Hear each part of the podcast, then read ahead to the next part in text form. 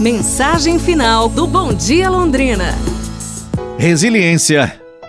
Um fazendeiro que lutava com muitas dificuldades possuía alguns cavalos para ajudar nos trabalhos em sua pequena fazenda.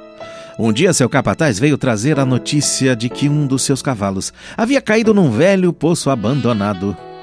O poço era muito profundo e seria extremamente difícil tirar o cavalo de lá. O fazendeiro foi rapidamente até o local do acidente, avaliou a situação, porém viu que o animal não estava machucado. Mas, devido à dificuldade e ao alto custo para retirar o cavalo do fundo do poço, ele achou que não valia a pena investir tanto dinheiro na operação de resgate e então tomou uma difícil decisão.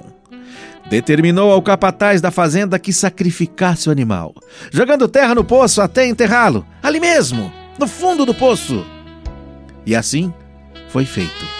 Os empregados, comandados pelo capataz da fazenda, começaram a lançar terra e mais terra para dentro do buraco de forma a cobrir o cavalo. Mas o cavalo, à medida que a terra caía em seu dorso, não desistia. Pelo contrário, ele sacudia a terra, ela ia se acumulando no fundo do poço.